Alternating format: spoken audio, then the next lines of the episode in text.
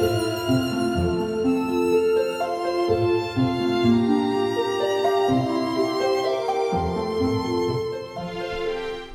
各位听众好，欢迎收听《优活谈心事》，优活就是悠闲生活，了解生活，畅谈生活。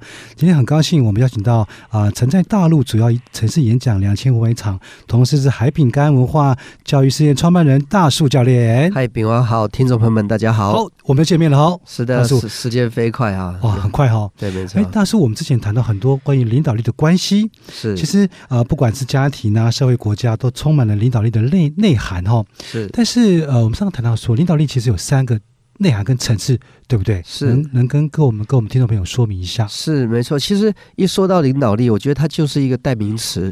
就好比说，我们一个经常说啊，这个人做人成功啊，其实成功也是一个代名词。呃，这个人这个会说话办事，呃，人际关系很好，其实我我都认为他们就是一个代名词。那领导力只是其中一个代表这个人为人处事的一个代名词。我举个例子来说，呃，一个。一个人呢，中真正你能够让他不是说我命令你去做事，我觉得这个是有点类似，好像我我倚老卖老，或者是我有一些能力，真正是让一个人能心甘情愿的为你做事的话，我觉得这确实是反映出他的为人处事的人格跟人品。那当然，我们有很多种方法去诠释他，所以我们可以称之为领导力。那当然，你也可以称之为他的品德。或者他为人处事的人格魅力都可以。那因为我们的主题要谈领导力嘛，我就还是要跟听众们讲讲啊。我个人对领导力的认知有三个层级。那这三个层级呢，大家仅供参考。嗯，因为呃，领导力的这个话题范畴太大，那么很多人都也可以来谈领导力这个话题。那么我现在要讲的每一个，我都觉得都是不容易，都是艰难的。我讲的这三个层级。对任何一个人来讲，他都是艰难，而且蛮颠覆大家可能平常对领导力的看法。哦，那这样听起来会不会很紧张？会不会会不会做不到？嗯，呃，我是觉得做得到跟做不到，秉焕这个问题问得很好，我也很乐于分享，因为我自己就是一个经常做不到的人。哦，那。那既然做不到，为什么还能来跟别人谈这话题呢？我可能做一个比喻来讲，好比说，假设像我们以前学生时代考试，我们可能有个标准，就是我们希望能考一百分，可是我们往往可能做不到，我们可能考五十九分不合格，好或者六十分、六十一分。那那重点是我的心态是，我没有因此就放弃了，我我就想往一百分努力。虽然我做不好，虽然我做不到，可是如果有机会，我想再努力两分。好，变成七十分，有机会我再努力两分，变成七十二分。哦，改天我再认真的，我看就是人生就是一个不断的去朝那个标准去做的过程。所以我在谈这领导力的三项指标的时候，我我要先讲说我自己其实是做不不好，也做不到位。但我很努力在朝着这个方向做。那无论我这一辈子是否能做到，但我觉得这三个是不断的检核我自己是否能真正拥有领导力的。我觉得三项很重要的指导原则。所以到时候还没有讲到那个三个层次内涵的时候，您刚刚讲了一个观念，我蛮认同的，就是说人要有希望。你没有希望，其实就就没有进步。虽然我不考到一百分，但是我一直朝向一百分目标。是，但，我我七十八十也好，八十五也好，对不对？对。所以这个希望其实就是一种前进的动力。对，其实这个如果我们整个包括我们希望之声的这样的一个节目，其实我们也一直在做一件事情，但我们都在谈的一些非常好的一些观念跟想法。那不管亲子教育、人际关系、两性关系、人际就是情绪管理，我们谈了很多这些东西，可能。有时候做得到，有时候做不到。可是无论如何，我们没放弃，没放弃往那个对的方向，往那个好的方向去走。那人不可能永远一帆风顺，总是有失意的时候。呃，消沉的时候，那人在失意、消沉的时候，可能做的决定就不是那么好。可是当他过了之后，他还得回过头来，对，哎，我的追求还是在那个地方，我还是要朝那个地方努力。我经常很久以前，至少十几二十年前，我经常说啊，我最大的梦想是希望盖一个学校。那但是我不知道这辈子会不会实现。可是我说，不管哪怕说我这辈子最后呢搬了五个砖头，我说那都是我的功课，因为至少我开始了五个砖头。如果还有来生下辈子，我们再继续从第五个砖头开始接着做，然后慢慢的把它。盖成一个梦想中的学校，我觉得这是一种人生态度，就是不管会不会完成，但我想朝那个方向走，不管能做多少，但我没放弃那个标准跟目标。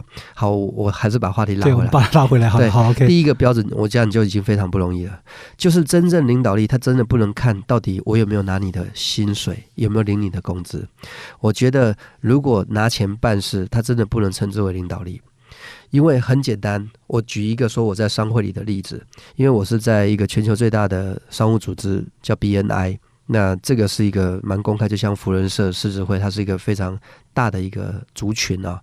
那我在我的商会里面呢，我们就有一个文化，就是会员呢彼此给对方介绍生意机会，就是说我帮你找一些引荐的生意机会。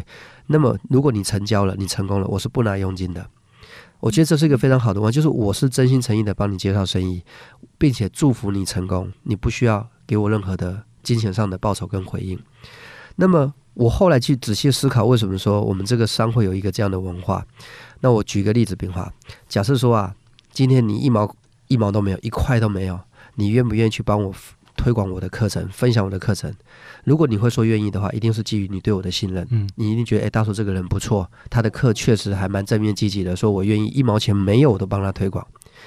那这个就代表不拿钱是可行的，因为你是真的认可我。可是如果我说，炳华，我有个课，我假设以台币来计算，我有个课一万块钱，你帮我推广，我给你八千块奖金。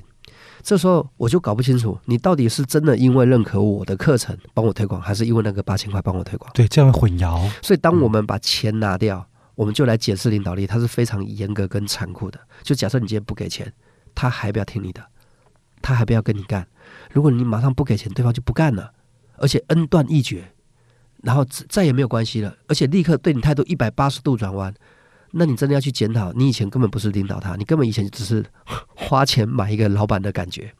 但是我们不能怪那个没有钱就立刻不跟你做的人，因为毕竟每个人都有他的生活对压力哦，要付房租啦、房贷啦、车贷啦，一些生活的开销养家活口，所以他当然没有工作，他必须去找下一份工作。可是我刚才讲是一个态度，如果今天有钱是一个态度，没钱立刻变一个态度，我们立刻可以检讨自己，我根本没有在领导他，我根本就是拿钱让他闭嘴做做事而已。所以这个是蛮现实、蛮实际的，真的。可是我看过很多优秀的领导人，我可能没有办法给他钱。但是他会去找下一份工作，可他对他依然是很尊敬，一样是非常的遗憾，没有办法跟你一起工作，但是绝对不会因为你没有钱，我立刻跟你反目成仇，或者是那种啊，我们再也没有关系了。而且本来叫你一声老板，后来就觉得哎呀，你也不不过如此。我以前是忍气吞声的，要要不是看在钱的份上，我才不跟你干呢。那要从我角度来看，那真的是彻底的没有做好一个领导者，因为一旦不给钱，人家就不认你了，真是蛮。